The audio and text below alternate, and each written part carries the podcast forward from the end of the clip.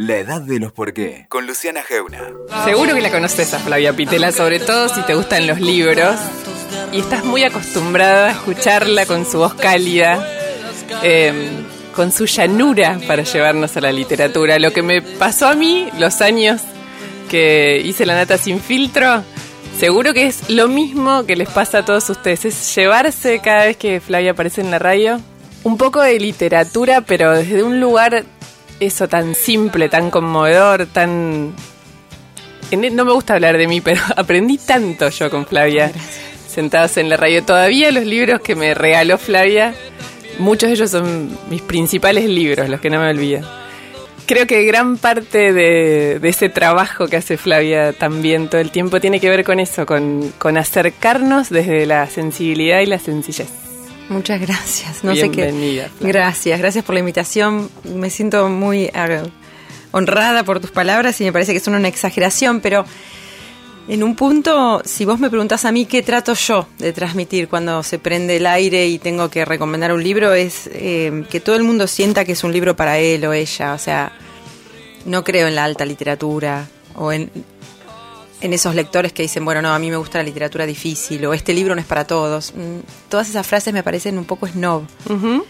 Eh, tengo experiencias muy hermosas con oyentes que vos no hubieses dicho nunca, mirá esta persona leyendo Hamlet, ¿no? Em, y sí, porque todos podemos leerlo. Borges decía, ¿no? Si, si, si no le gustó Shakespeare es porque usted no es para Shakespeare o Shakespeare no es para usted, digamos, poniendo al lector y al autor a la misma altura, ¿verdad? Nos completamos. Y, siempre busco eso, que yo vengo del mundo académico, puedo ser muy enroscada. O sea, yo puedo ser realmente críptica si quiero porque tengo esa formación. Y un poco me di cuenta que con eso no, no iba a ningún lado yo, me, sentía vacía. Sí. Escribiendo esos trabajos académicos para congresos que me encanta seguir escribiendo, pero ahí sí entiendo que es, eh, ese enrosque necesario del campito, ¿no? Del campo chiquitito. Somos cuatro en un ascensor, como dice Jorge. Y, yo cuando hablo al aire con un micrófono le estoy hablando a mucha gente. Pero ¿en qué momento encontraste, porque yo vos misma decís, soy, soy académica, es cierto, y, y de algún modo te formaste en ese universo de cuatro en un ascensor, ¿Y en qué momento hubo como un clic donde le encontraste, o, estuvo siempre, esa vuelta de la simplicidad a la transmisión de algo tan de todos, que es la literatura? Sí, yo dirigí durante muchos años una revista de literatura en inglés. Sí. en la Universidad de La Plata, muchos años, se llamaba El Garage Hermético. No se llamaba en inglés. Se llamaba The Hermetic Garage, ah. sí, lo traduje. Eh, y de todos modos, ahí mismo que hacíamos mucha difusión de literatura que no era para nada conocida, o nichos, o cosas interesantes que nos resultaban a nosotros extrañas, o buscaba siempre convocar gente a leer.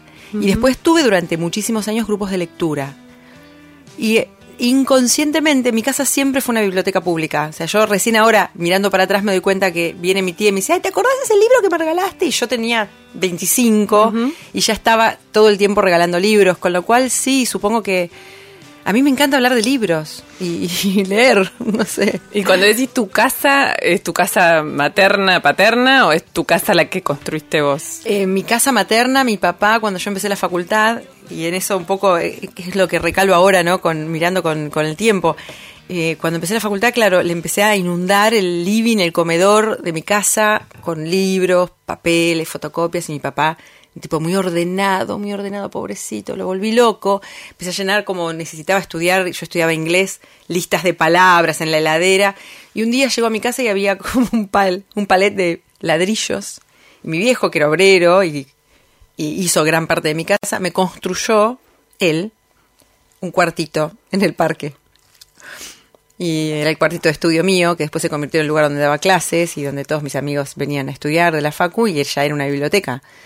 Y, siempre, siempre, mi mamá es una gran lectora, siempre ¿Cuántos años tenías cuando tu papá te construyó el cuartito? Y 18, 17, 18, cuando empecé la facultad. Al tiempo que empecé la facultad no, no toleraba mi, mis pilas, mis, que las sigo teniendo, yo soy famosa por mis pilitas. Y me encerró en un cuarto con todas mis pilitas y bueno, me vino muy bien. Y después, eh, cuando con Alejandro finalmente nos hicimos la casa, muchísimos años después, hace menos de ocho años, Yo dije, yo necesito un cuarto, mi cuartito. Necesito volver, lo había perdido. Perdí muchas bibliotecas. ¿Por qué? Eh, en las separaciones, en, en, las separaciones. Tuve dos separaciones grandes, con grandes lectores, y decidirme y dejar los libros. Irme sin libros. Fue raro. Eh, siempre me llevé los mismos libros. Y eso es muy raro. Si vos entras en mi biblioteca hoy, yo conservo casi la misma cantidad de libros que tuve siempre. Y son los mismos. Es muy raro. ¿Y los volviste a comprar todas las veces que necesitaste? Sí. Y que, decime algunos de esos libros. Y mucha literatura inglesa en inglés, mucha literatura, mucha teoría. A mí me gusta mucho el ensayo. Yo leo mucha poesía y ensayo, cosas que no difundo tanto en radio. Ahora estoy pensando en empezar a hacer una columna de poesía. Yo leo mucha poesía. Argentina es un país de poetas. Y no me animo a, recomendar poesía. Es muy difícil hablar de poesía. Pero bueno, voy a ver si, si, cada tanto empiezo a meter un poco. Porque es muy difícil. ¿La matemática de la poesía o todas las reglas de la poesía la vuelven un poco ajena? Sí, ajena al público y también yo no me siento con autoridad intelectual para hablar de poesía. O sea, una cosa es que lees, lees poesía, sí puedo leer poesía, leo todo el tiempo poesía. Pero otra cosa es pararme y decir, bueno, este libro de poesía es bueno por esto, esto y esto. Hay muchos críticos literarios muy buenos de poesía, entonces me da como miedo. Pero bueno, me voy a poner desde el lugar también de lectora y creo que sí, creo que se merece un espacio la poesía. Hay muchas personas en radio y en tele que, que hablan de poesía, pero bueno, eh, sí, son siempre los mismos libros. Mucha literatura inglesa, que es mi formación. ¿Por, ¿por qué es, es una pregunta obvia, pero para mí siempre vale la pena hacerla de nuevo? ¿Por qué es importante Shakespeare? que a vos te encanta y que es esa parte de la biblioteca que llevas con vos a todos lados? Está en todos lados. En, todos lados. En los Beatles, en Borges, en Humberto Eco, en toda la literatura inglesa, en el en todos lados. Vos podés siempre encontrar una frase de Shakespeare que te, te represente un momento. Es es majestuoso, es, filosófico, es profundo, simple, es muy simple. Ser o no ser, digamos, no, no hay frases complicadas. Ninguna frase es complicada en Shakespeare. Muy a contramano de lo que se cree. No hay frases difíciles, porque él escribía para eh, un grupo de obreros de la, de la, construcción, digamos, los, los artesanos que eran los artistas en la época de Shakespeare, no eran gente con formación actoral como lo comprendemos nosotros hoy. Eran artesanos y entonces él tenía que tenía que rimar para que se lo acuerden más fácil, tenía que tener punch para que la gente se ríe o llore. Eh, es, es, un genio y, es eh, lo yo leo y releo y releo y cada vez que leo nuevamente digo, ¿cómo no vi esto antes? No? ¿Cómo no vi esta frase antes? ¿Qué es eso? ¿Por qué tras, viste que bueno, no sé, a lo mejor me decís porque es el único realmente, pero ¿por qué trascendió él por encima de muchos otros? Un poco. ¿te parece que en eso no, tiene comparación? Yo creo que hay, bueno, el canon, viste que yo siempre digo lo mismo, se construye desde arriba, pero se mantiene desde abajo. Sea, vos puedes tener un canon hermoso, pero si nadie lee lo que vos proponés en el canon, se muere el canon. Entonces yo creo que el canon lo puso a él en un lugar de privilegio históricamente, desde su misma época, apenas él muere, se empiezan a recolectar los folios de toda su obra y se empiezan a publicar muy, muy inmediatamente. A la vez empieza pues, a, gestar una cultura alrededor de Shakespeare. y eso lo mantuvo en el tiempo. Ahora, lo que sí lo mantiene en el tiempo claramente es el mismo y su obra. Vos ves una apuesta de Romeo y Julieta japonesa, teatro independiente japonés, y, vos entendés que los japoneses están entendiendo todo de Romeo y Julieta.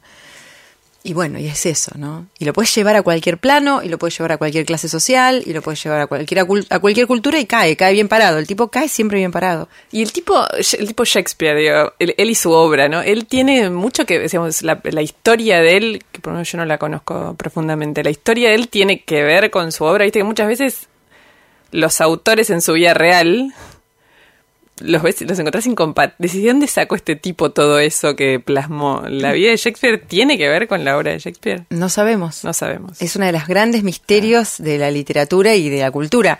No se sabe mucho de él.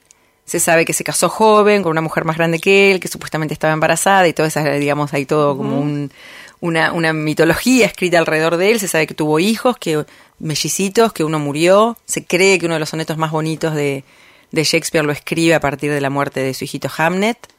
Hamlet, no tiene nada que ver con, eso. Hamlet es una obra anterior, muy, muy antigua, mucho más violenta, que él toma de la cultura nórdica y la reescribe.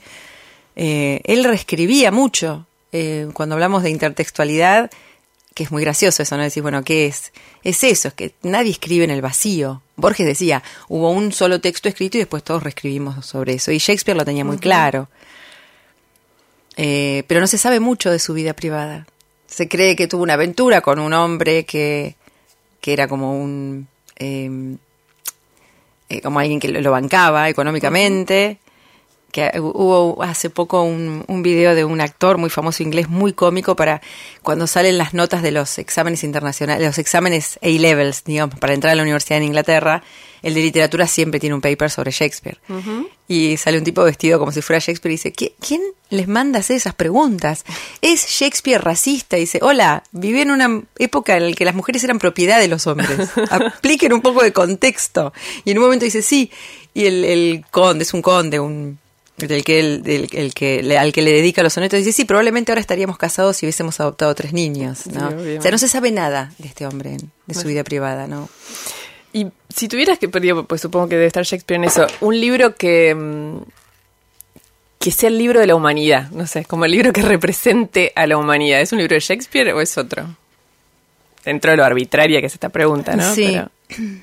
Hay varias obras de Shakespeare que pueden representar a la humanidad. En conjunto, el conjunto de la obra de Shakespeare, bueno, em, el, gran crítico literario del siglo XX de Shakespeare, eh, Harold Bloom, tiene un libro maravilloso que es eh, Shakespeare y la invención de lo humano. Vos lo que tenés en Shakespeare son los arquetipos. Es como la nueva mitología griega. El poder, todos los temas toca. El poder, los celos, el engaño, la amistad, el amor verdadero, la, el egoísmo. La posesión también. La posesión, el orgullo, la muerte, el suicidio. Eh, los hijos, no tener hijos. Tener, no tener hijos. Eh, todo, cualquier tema que vos quieras, del que quieras realmente ahondar y pensar cómo es la condición humana frente a eso, vas a encontrar un personaje en Shakespeare que lo lleva adelante. Hablábamos hace poco de, de Otelo, ¿no? Y, cuando vemos todo el tema de violencia de género no hay una obra que explique mejor qué le pasa a un tipo de estos violentos que se le mete algo en la cabeza y no pueden parar hasta tener, matar al objeto amado, que es eso, ¿no? o sea, que es tremendo, que Otelo. Es, es, es, tremendo porque durante toda la obra Otelo dice, yo ya sé que es mentira, ya sé que Desdemona no me engaña, ya lo sé, pero mi cabeza me dice otra cosa. Y lo hago igual. Y lo voy a hacer igual. Eh, la escena final que es terrible. ¿Por qué? Porque él la ve durmiendo a Desdémona y la va a matar. Y hay una vela al lado. Y él dice, si yo apago esta vela, la puedo, si apago esta luz, yo la puedo volver a prender. Si apago esta otra luz, no la puedo volver a encender. Entonces, sopla la vela y la mata en la oscuridad, sabiendo que que lo que está haciendo va, es, bueno, es violencia de género. Sí, hay algo como, como que atraviesa los tiempos en la literatura, ¿no? Sí. Como si tuviera una temporalidad propia. No tienen vencimiento los libros. A mí me dicen, y pero ¿cómo haces para leer todo lo que sale? Y a veces no leo todo lo que, lo que espere lo que sale, qué sé yo, no sé, no tiene vencimiento, no es un yogur. Sí. Pero además tiene una hilación, es lo que decías vos de Borges. Tiene la literatura se se maneja en su propio tiempo. Sí su propio transcurso del tiempo. Sí, no hay nada fuera del tiempo y no hay nada fuera de la cultura y de la política. Nada. Y la literatura menos. Entonces siempre responde a los tiempos. La buena literatura también trasciende los tiempos porque logra eh, algo que parece una contradicción, pero no lo es. Logra estar en el tiempo despegada del tiempo. Esas novelas que se escriben coyunturalmente, con, porque, digamos, la, novela de la propaganda, Fíjate que aplica para una época. Sí, claro. Entonces vos la lees con un contexto histórico y decís, mira qué interesante este poeta cómo escribía para defender esta causa. ¿no? Pero no, a vos no, ya no te representa porque la causa no está, entonces lo que eso, en cambio, la buena poesía, la buena literatura es tremendamente política y alegórica, pero trasciende. ¿Por qué leemos? Eh, ¿Por qué leemos? Eh, yo, yo leo porque no puedo no leer. Y creo que leemos porque la literatura es un refugio. A mí es la definición que más me cierra de, por qué leemos. Porque nos refugiamos. Es una trinchera, es un refugio, es un cuarto cerrado y a la vez no, y a la vez es una ventana al mundo. Eh, leemos porque leemos mil vidas, es buenísimo, nos leemos a nosotros mismos. ¿Cuántas veces te pasó que estás leyendo un libro y dices, ay Dios, estuve acá, yo estuve acá, yo estuve ahí? ¿No? Y reaccioné igual. Te dije que te iba a preguntar por la relectura, pero justo estamos escuchando una canción que representa como, creo que de un modo muy literario, la maternidad. Sí. Em, que en vos eh, funcionó de un modo transformador, creo que en todas las personas, pero de un modo transformador, ¿no? Sí, yo decidí a muy temprana edad, había decidido, es el verbo que tengo que usar, a muy temprana edad que yo no iba a tener hijos.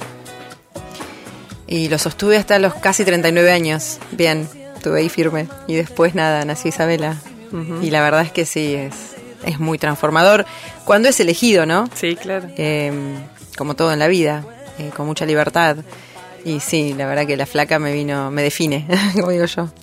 ¿Hay una literatura de la maternidad o algún libro que vos puedes decir? No, hay muchísima literatura de la maternidad.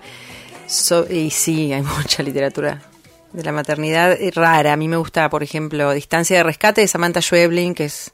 Es un libro conmovedor e inquietante. Sí, completamente. Pero sobre la maternidad, en un punto, aparte de ser sobre otros montones de cosas.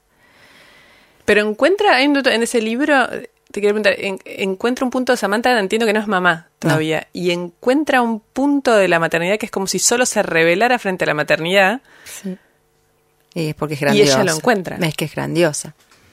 Porque es grandiosa. Es una de las mejores escritoras contemporáneas eh, de hispanohablantes, digamos, no solamente Argentina, más allá que ella vive en Alemania, es nuestra, es, creo yo, la más importante de las escritoras eh, actuales, porque entiende todo.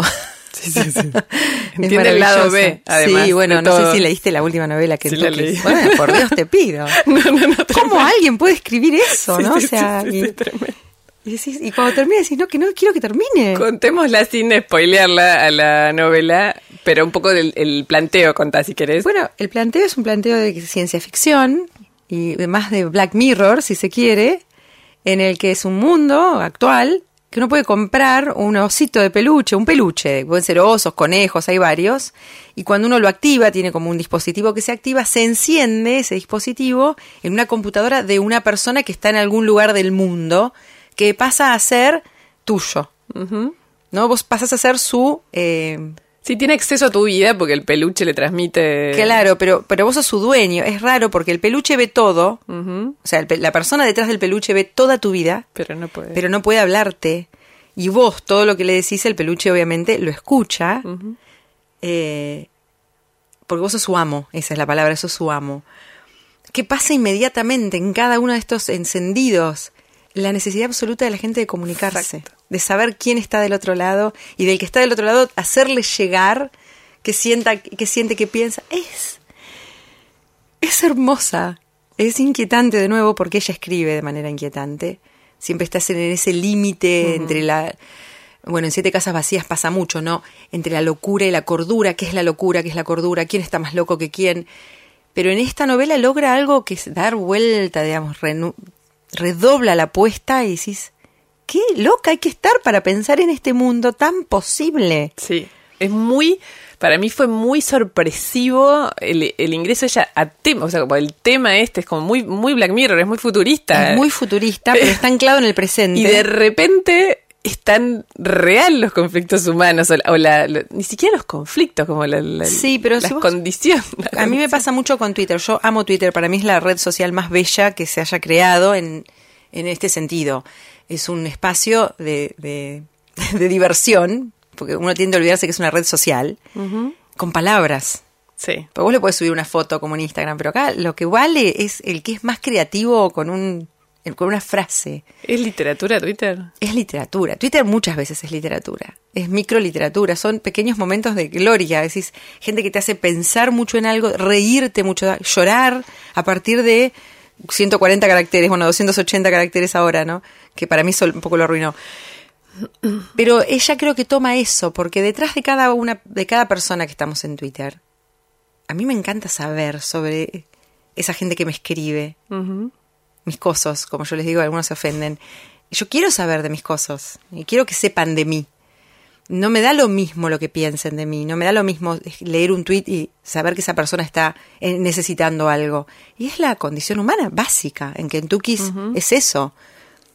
La comunicación. Sí. Eh, que, estar conectados, vinculados más que conectados, ¿no? Sí, sí, como, como necesidad básica. Básica, sí, sí, del ser humano. Y, y, además que incluye el lado más, eso, como más inquietante, que me parece que es la palabra perfecta de, de las necesidades de los seres humanos. No son solo necesidades de conexión, hay, claro, sin spoilear, la perversidad. bueno, claro, sin spoilear en... Bueno, pero eso también es parte de, de la complejidad del ser humano. Claro.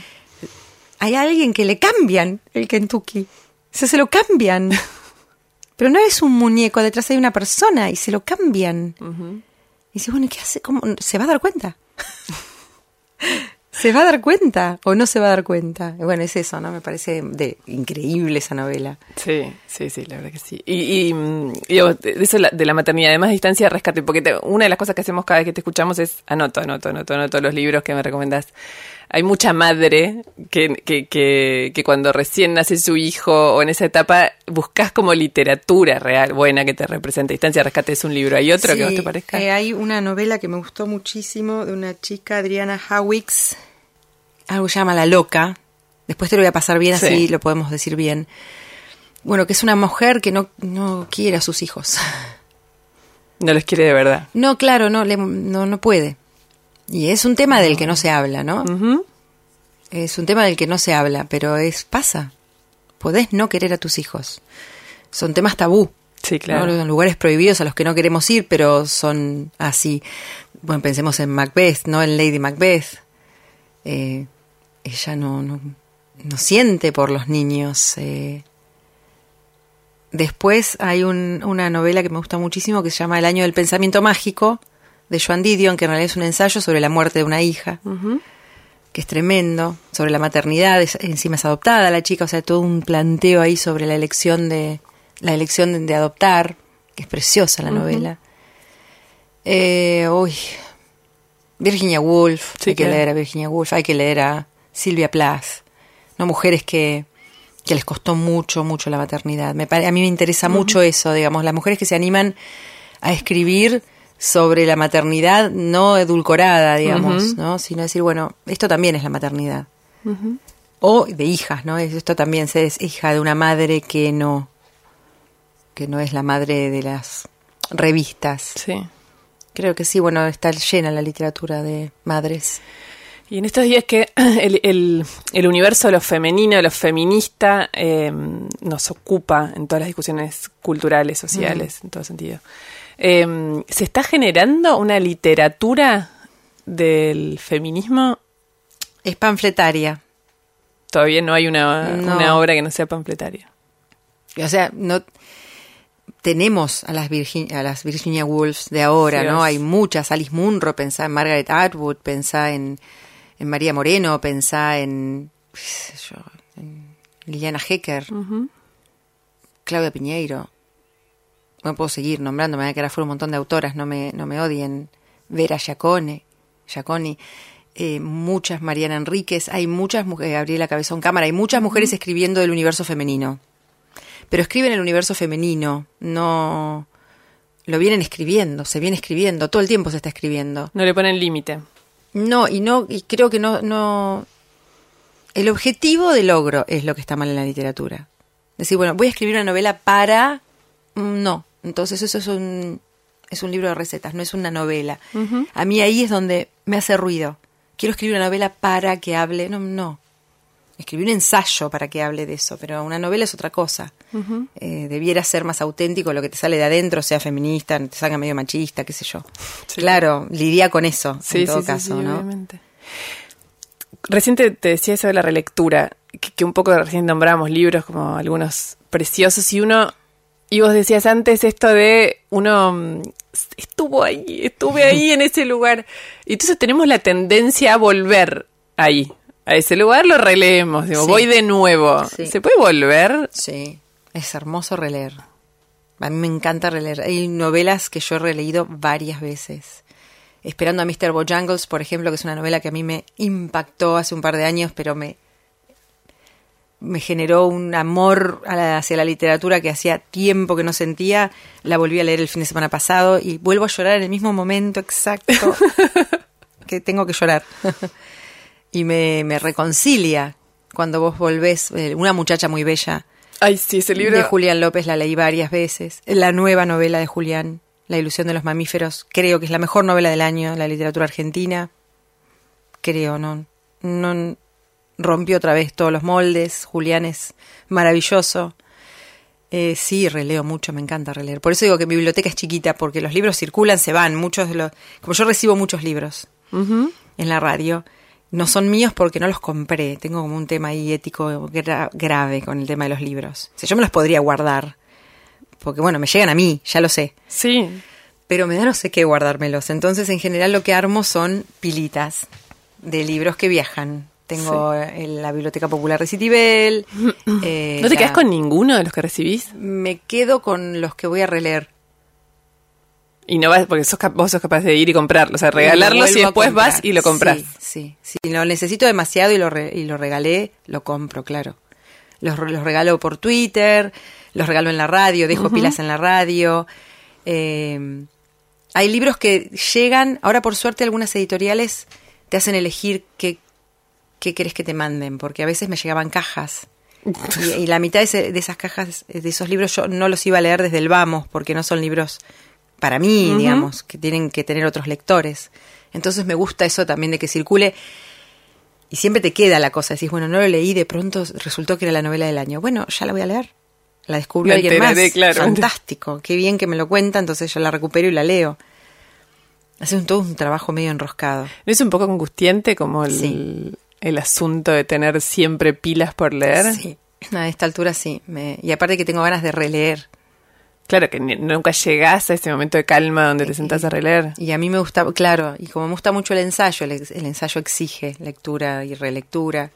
Me gustan mucho los libros de arte, entonces por ahí paso toda una tarde leyendo, no sé, a Gombrich sobre un cuadro de Caravaggio, que ya lo leí, pero lo quiero volver. Y digo, ay, no tendría que haber leído esta novela, pero bueno.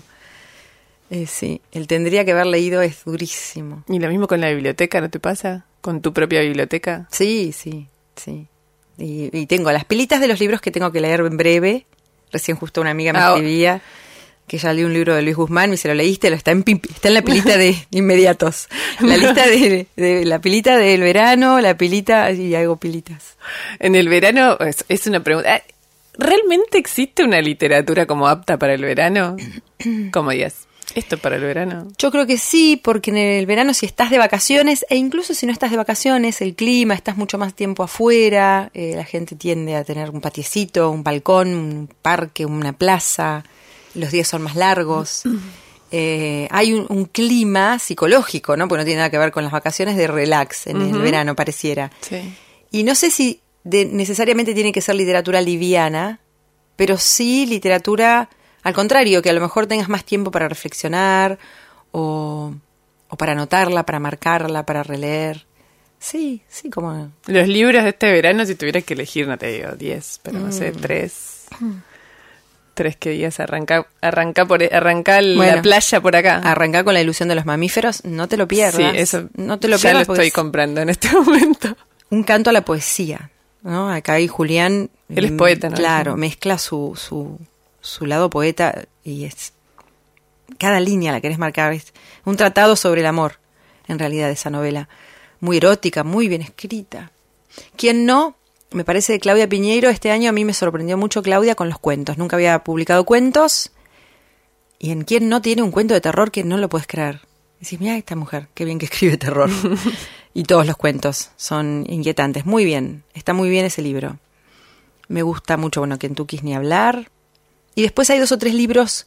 Un libro que sacó Ediciones Godot que se llama 30 de febrero, que es un hermoso libro para entender cómo históricamente hemos medido el tiempo. Sí, no lo leí. Ah, es una delicia absoluta. A mí si te gusta el ensayo es un gran libro para leer en el verano. Y empezar a pensar un poco en el tiempo. Acá estamos de vuelta con Flavia Pitela. Em, yo te preguntaba si era el fin de los libros, para, sobre todo para los millennials, para los chicos que están creciendo ahora. Mira, los libros están dando vueltas en el mundo desde hace cientos de años. El libro electrónico no mató al libro, las redes sociales no matan al libro. Varían, se mueven, cambian las formas. Eso es lo que tenemos que entender. ¿En qué sentido cambian? Y los chicos, por ejemplo, de hoy, muchos de ellos producen mucha literatura, producen mucha textualidad. Viste que tienen eh, un programa, algunos que llaman algo así como WordPad o una cosa así, en la que escriben historias breves y se leen entre ellos. Los, los timelines de Instagram, cuando cuentan un viaje. Esas formas de escritura son nuevas. Los chicos antes no escribían así, se cuidan más que en el WhatsApp tú viste las mamás dicen, ay, me escribe por... bueno, los chicos saben por dónde pueden escribir bien y por dónde no.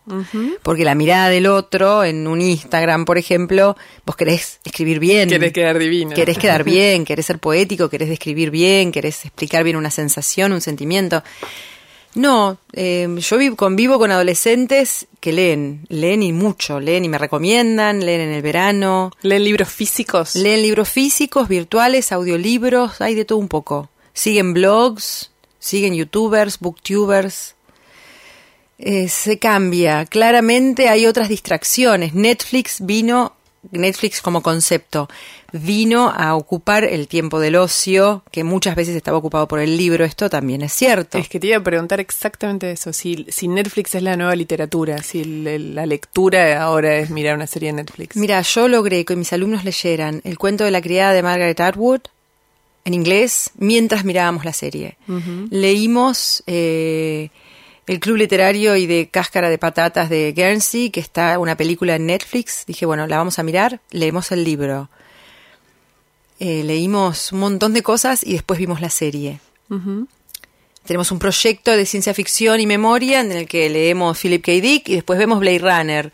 Leemos Philip K. Dick y después vemos Black Mirror. Quiero decir, uno puede también desde el aula que esas son las transformaciones a las que tenemos que estar dispuestos nosotros si creemos, nosotros digo los docentes, en la importancia de los libros. Entonces, bueno, Bárbaro, están cooptados por Netflix. Listo, miramos juntos Netflix. Pero esto está basado en tal libro, lo leemos. Pero en los chicos no, no, no va como derramando esto, una manera de consumir literatura que es audiovisual.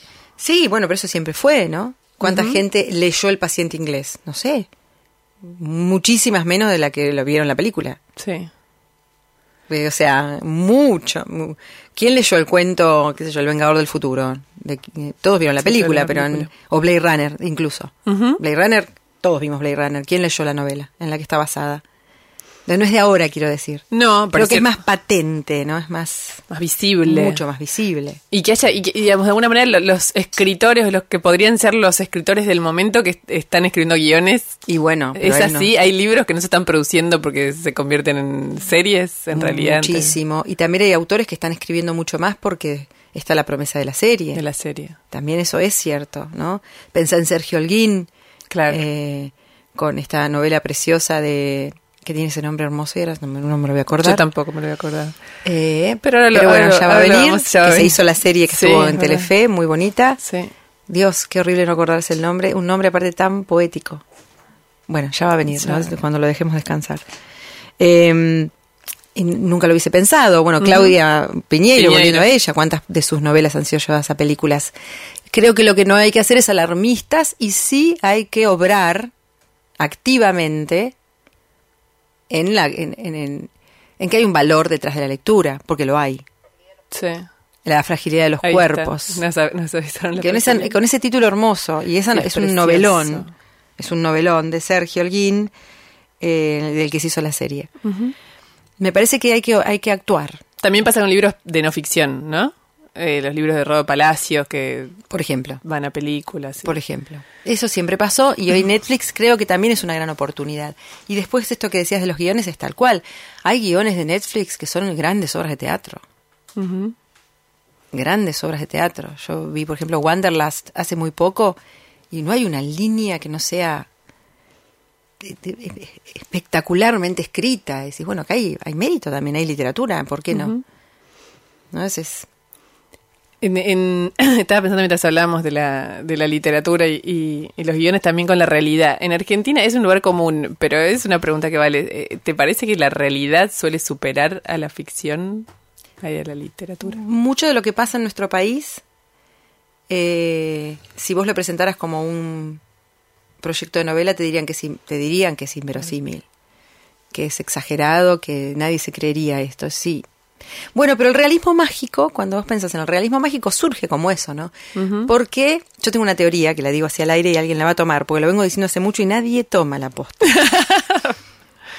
Sudamérica crea, el, crea, no crea, recrea el género fantástico, ¿no? Desde Edgar Poe baja, Quiroga, Cortázar, Lugones, empezás a nombrar, no parás. La literatura fantástica, un tipo que se, que se vomita conejos, no como algo natural la invención de Morel, de Bioy Casares. Creamos la, lo, fantástico.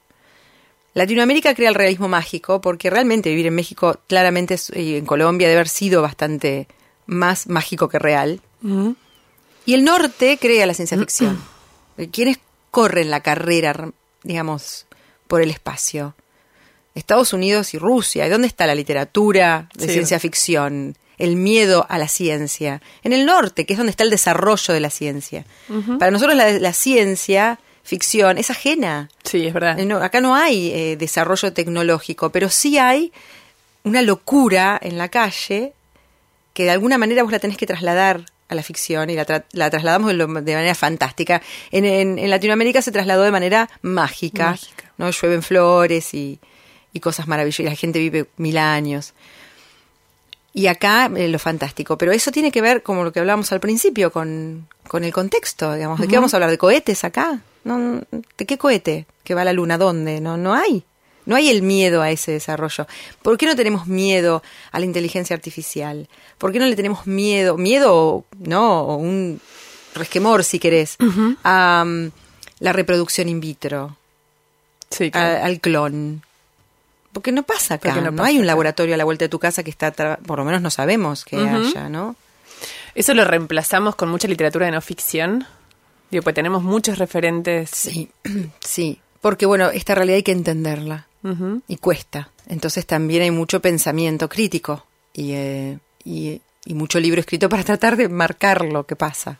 ¿Qué nos pasa a los argentinos? ¿No? Estamos, pero ni siquiera es del ensayo, como, bueno, Rodo Palacios es uno, yo, Leila Guerriero en otro plano. Bueno, la crónica, la... crónica, el ensayo, el ensayo periodístico, la literatura de no ficción basada en hechos reales, digamos, es muy propia nuestra, porque es, porque es lo que decías vos recién, digamos, la realidad supera la ficción. Entonces, bueno, me agarro de lo que pasó y hago de eso una ficción. Los cuadernos de Centeno son maravillosos. Son literatura Mira, hace poco tiempo eh, Camilleri, el autor italiano, publicó un libro, bueno, en realidad no lo publicó hace poco, pero salió hace poco en español, en el que se llama Los Pizzini. Él recolecta, eh, tiene acceso a unos papelitos que escribía el último gran mafioso de italiano, ¿no? Que estuvo pre, lo agarraron preso y murió hace poco, pero la causa sea a él le, el tipo escribía unos papelitos, todo en papelitos, a máquina. Tenía cinco máquinas de escribir. Y vos decías, esto es lo mismo. Es lo mismo, eran papelitos con códigos. Nunca en ningún papelito aparece la palabra coima, dinero, matar, pero todo el tiempo se habla de eso. Es maravilloso ese libro porque, bueno, y decís, esto supera la ficción y son los cuadernos, ¿no? O los mails, o el Wikileaks, todo esto que vemos, que decís, wow, yo escribo una novela con esto y me dicen, sí, claro. Y aparte tiene como hasta, es un... tiene una jerga. Exacto, preciosa, que si la tenés que hacer en ficción te costaría un, preciosa. un montón.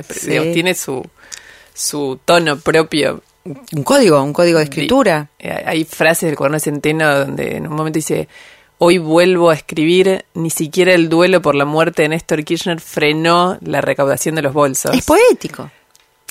hallazgo. Es poético. Escuchemos un segundito de Julio Cortázar.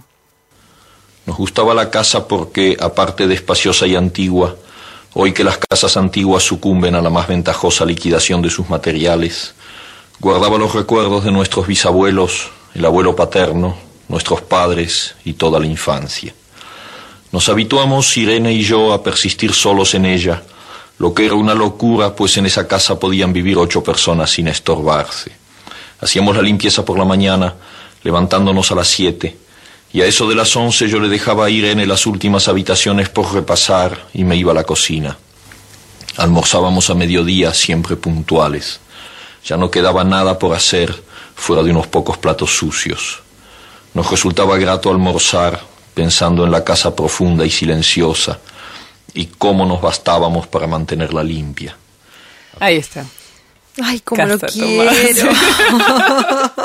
Con esa R maravillosa.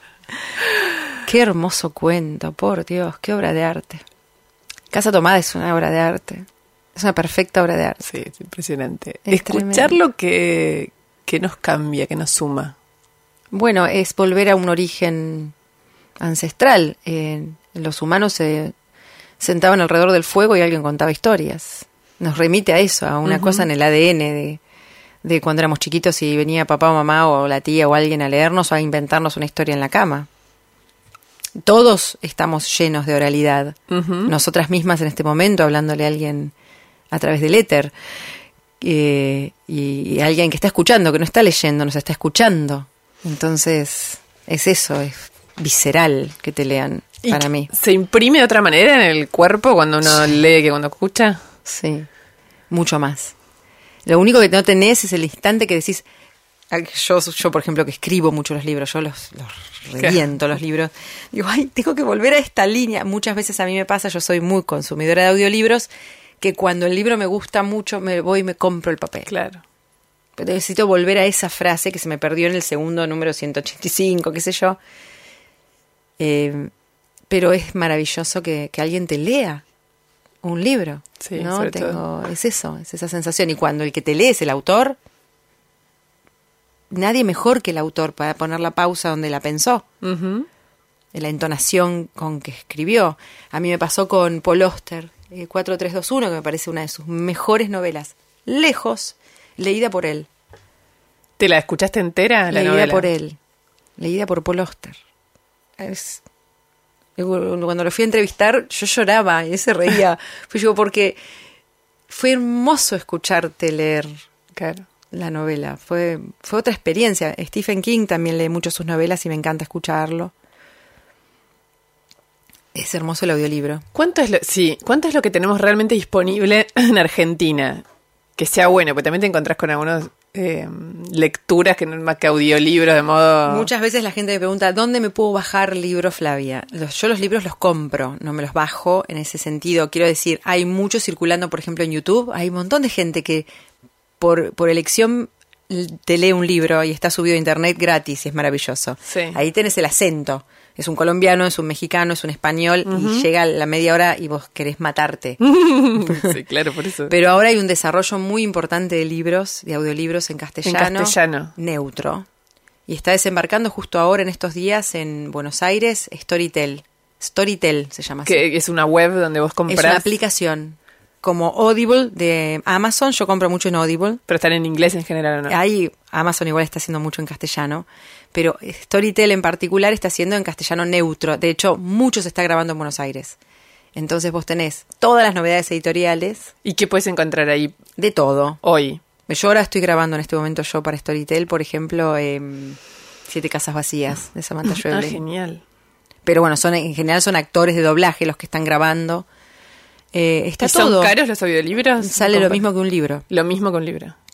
Un poquito más barato incluso. Y te lo puedes bajar y que te quede en el celular, no, escucharlo. O, después lo borras de tu celular porque te, te, ocupa lugar, pero cada vez que vas a tu biblioteca el libro sigue estando ahí, lo puedes prestar.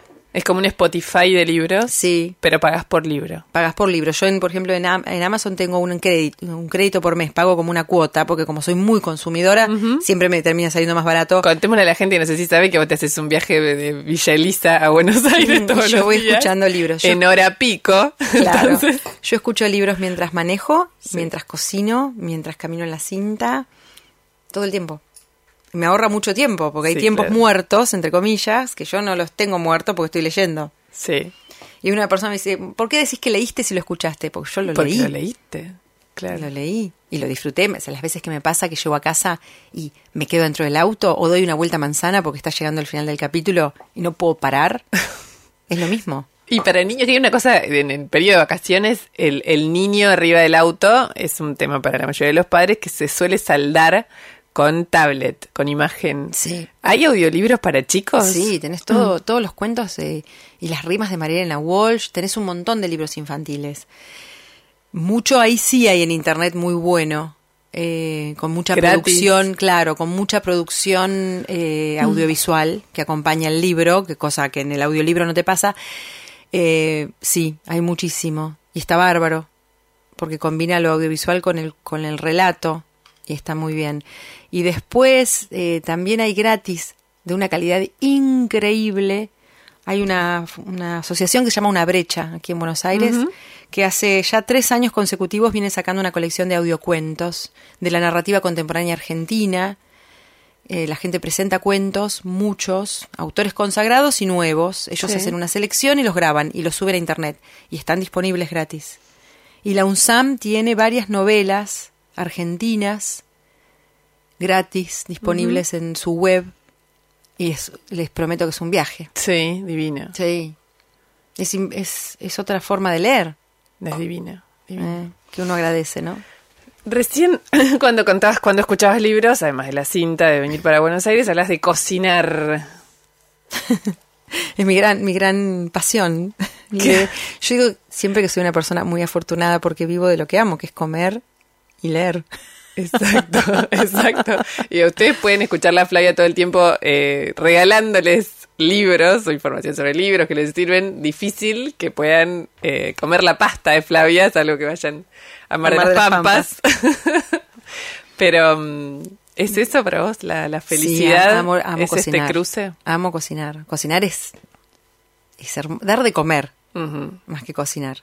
Yo lo pienso en el sentido de a mí sentarme a una mesa con amigos y verles las caras cuando comen mm. algo que yo preparé es me llena el alma, o sea, no tengo que comer, me siento así a mirar, me encanta, sí, es como es como compartir un libro, es una experiencia la comida. Es un, momentazo. Sí, y aparte a mí me, me ayuda mucho, me relaja mucho cocinar, muy al contrario de lo que pueda a mucha gente lo estresa. A mí es un momento de, si estoy muy estresada, me pongo a cocinar.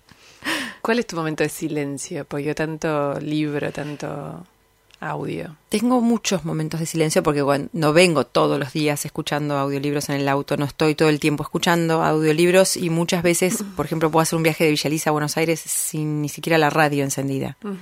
Me gusta mucho el silencio. Y vivo en un lugar que, en el que hay mucho silencio, entonces eso invita. ¿Y por qué no escribís? Estoy debiendo un libro sobre una columna que hice en la radio sobre literatura y música, que ya lo tengo terminado, lo, supongo que sale el año que viene, y empecé hace un par de meses a escribir una novela. ¿Sucedió? Sí, y estoy un poco cooptada por eso. ¿Podemos contar algo? No, no porque me da mucha vergüenza. ¿Estás asustada? Sí. Estoy, estoy en compañía de... En compañía de los lobos, en compañía de amigos, autores, porque me pasó algo que me parece maravilloso. Por primera vez entendí la cabeza, creo entender la cabeza de un escritor. Tengo mi cabeza dividida en dos. La mitad hace todo lo que tengo que hacer. Voy a trabajar, cocino, leo. Y la otra mitad está totalmente cooptada por mi novela. La tengo toda escrita en la cabeza, entera. ¿Te pasó alguna vez en tu vida eso? Nunca antes. Y es todo, todo lo que me pasa, todo lo que pasa alrededor mío es... Ay, es mi novela. Genial. Mil gracias, Flavia. Un, placer. Puedes volver otro día. Podemos hacer un Flavia una vez por mes, algo Cuando así. quiera. Siempre es un honor hablar con vos. Sos tan hermosamente perfecta. No, horrible. Escuchaste La Edad de los Por qué con Luciana Geuna. WeToker. Sumamos las partes.